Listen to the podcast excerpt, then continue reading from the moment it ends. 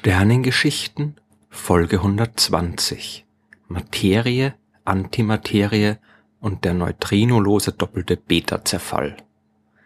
Als das Universum vor 14 Milliarden Jahren entstanden ist, da muss irgendwas Seltsames passiert sein. Okay, man kann die Entstehung des ganzen Universums aus dem Nichts an sich schon als seltsam bezeichnen. Aber darum geht's mir diesmal nicht, sondern um das, was danach passiert ist. Kurz nach dem Urknall ist aus all der Energie Materie entstanden. Und nach allem, was wir wissen, muss dabei eigentlich in gleichem Ausmaß auch Antimaterie gebildet worden sein. Wenn Energie in Materie umgewandelt wird, entstehen immer Materie und Antimaterie gleichzeitig. Und normalerweise löschen sich Materie und Antimaterie danach auch wieder gegenseitig aus und verwandeln sich zurück in Energie. Das kann aber in unserem Universum nicht passiert sein, denn ansonsten gäbe es heute nur Energie. Wir sehen aber einen Kosmos voller Materie. Überall sind Galaxien, Sterne und Planeten, die aus Materie bestehen. Genauso wie wir Menschen und alles um uns herum. Das Universum ist voll mit Materie, aber Antimaterie findet sich darin so gut wie gar keine. Nach dem Urknall muss also aus irgendeinem Grund ein klein wenig mehr Materie entstanden sein als Antimaterie. Und als sich dann alles gegenseitig ausgelöscht hat, ist diese überschüssige Materie übrig geblieben und hat das Universum gebildet, das wir heute sehen. Aber warum das so war, das weiß niemand. Es könnte aber sein, dass ein Phänomen mit dem komplizierten Namen neutrinoloser doppelter Beta-Zerfall in naher Zukunft Hinweise zur Lösung dieses Rätsels liefert. Neutrinoloser doppelter Beta-Zerfall klingt kompliziert, aber so schwierig ist es eigentlich gar nicht. Gehen wir das der Reihe nach durch. Beta-Zerfall ist eine Art, auf die Atome zerfallen können, radioaktive Atome. Ein Atomkern besteht aus positiv geladenen Protonen und elektrisch nicht geladenen Neutronen. Die Zahl der Protonen im Kern, die bestimmt, um welches chemische Element es sich handelt. Wasserstoff hat ein Proton, Helium hat zwei, Lithium hat drei und so weiter. Die Zahl der Neutronen im Kern, die ändert nichts an den chemischen Eigenschaften eines Elements, kann es aber instabil machen. Ist das Verhältnis von Protonen und Neutronen im Kern nicht mehr ausgewogen genug, dann zerfällt das Atom. Das nennt sich Radioaktivität und das kommt überall in der Natur vor. Man unterscheidet dabei verschiedene Arten des Zerfalls. Wenn der Kern selbst auseinanderbricht, dann nennt man das Alpha-Zerfall. Aus einem großen Atomkern, da entsteht ein kleinerer. Es wird also ein schweres chemisches Element in ein leichteres umgewandelt. Ein Teil des Kerns verlässt dabei den Atomkern und das nennt man Alpha-Teilchen. Und der Strom dieser Teilchen wird Alpha-Strahlung genannt. Der Beta-Zerfall, der funktioniert ein bisschen anders. Hier bricht nicht der Kern auseinander, sondern ein Neutron im Kern verwandelt sich in ein Proton oder umgekehrt. Protonen und Neutronen, das sind ja selbst keine fundamentalen Teilchen, sondern bestehen aus jeweils drei Quarks. Ein Proton wird aus zwei sogenannten Up-Quarks und einem Down-Quark gebildet, ein Neutron aus zwei Down-Quarks und einem Up-Quark. Und wenn sich jetzt ein Up-Quark eines Protons in einen Down-Quark umwandelt, wird das Proton zum Neutron. Dabei wird auch ein Elektron erzeugt, das den Kern verlässt. Das ist der Beta-Zerfall und nach diesem Zerfall hat der Atomkern nicht mehr die gleiche Anzahl an Protonen bzw. Neutronen wie zuvor und die davonfliegenden Elektronen, die werden Beta-Strahlung genannt. Diese Form der Radioaktivität, die wurde Anfang des 20. Jahrhunderts von vielen Wissenschaftlern untersucht und man ist dabei schnell auf ein paar seltsame Anomalien gestoßen. Der Beta-Zerfall, der schien sich nicht um die Energieerhaltung zu kümmern. Die Energieerhaltung gehört aber zu den fundamentalsten Regeln der Physik. Energie kann nicht erzeugt oder vernichtet werden. Wenn eine gewisse Menge an Energie in einen Atomkern steckt, dann kann die nicht einfach verschwinden. Auch wenn es zerfällt, müssen die neu entstandenen Bruchstücke zusammen die gleiche Energie haben wie das intakte Atom zuvor. Aber das war nicht der Fall. Der neue Atomkern und das wegfliegende Elektron, die hatten zusammen weniger Energie. Irgendwo war also etwas verschwunden und 1930 hat deswegen der deutsche Physiker Wolfgang Pauli die Vermutung aufgestellt, dass da noch ein weiteres Teilchen sein muss, das man bis jetzt übersehen hat. Wenn beim Beta-Zerfall nicht nur ein Elektron davon fliegt, sondern noch ein Teilchen, dann würde die Energiebilanz wieder stimmen. Dieses fehlende Teilchen, das wurde Neutrino genannt und 1956 tatsächlich experimentell nachgewiesen. Jetzt war klar, dass beim Beta-Zerfall keine Energie verschwindet. Elektron und Neutrino, die hatten zusammen genug Energie, damit am Ende alles wieder stimmt. Das ist also der normale Beta-Zerfall. Ein doppelter Beta-Zerfall, das ist dann logischerweise eine Variante dieser Form der Radioaktivität, bei der sich nicht nur ein einziges Proton bzw. Neutron des Kerns verwandelt, sondern zwei von ihnen gleichzeitig.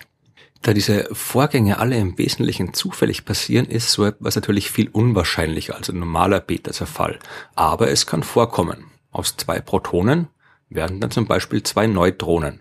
Und dabei werden zwei Elektronen und zwei Neutrinos abgestrahlt.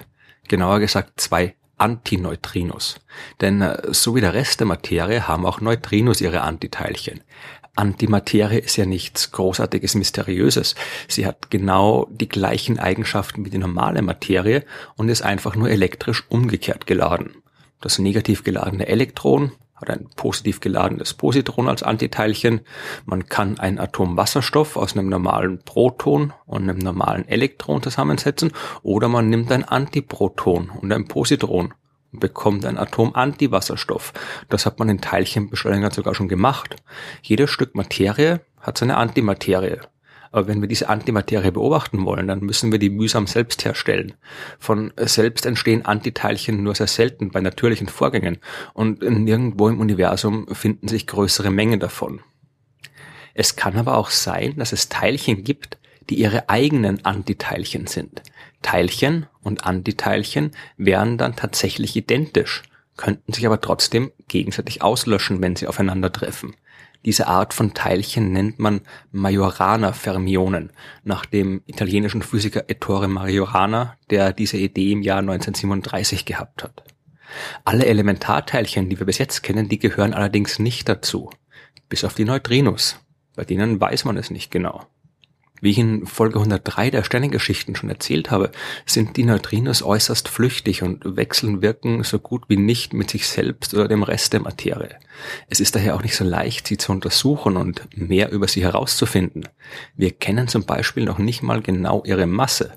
Früher hat man gedacht, dass die komplett masselos sein müssen, so wie es zum Beispiel auch die Lichtteilchen, die Photonen sind. Und auch das Standardmodell der Teilchenphysik, das beschreibt die Neutrinos als masselos. Aber wir wissen mittlerweile, dass die Neutrinos eine Masse haben müssen. Die ist nicht groß, aber sie ist eben auch nicht null.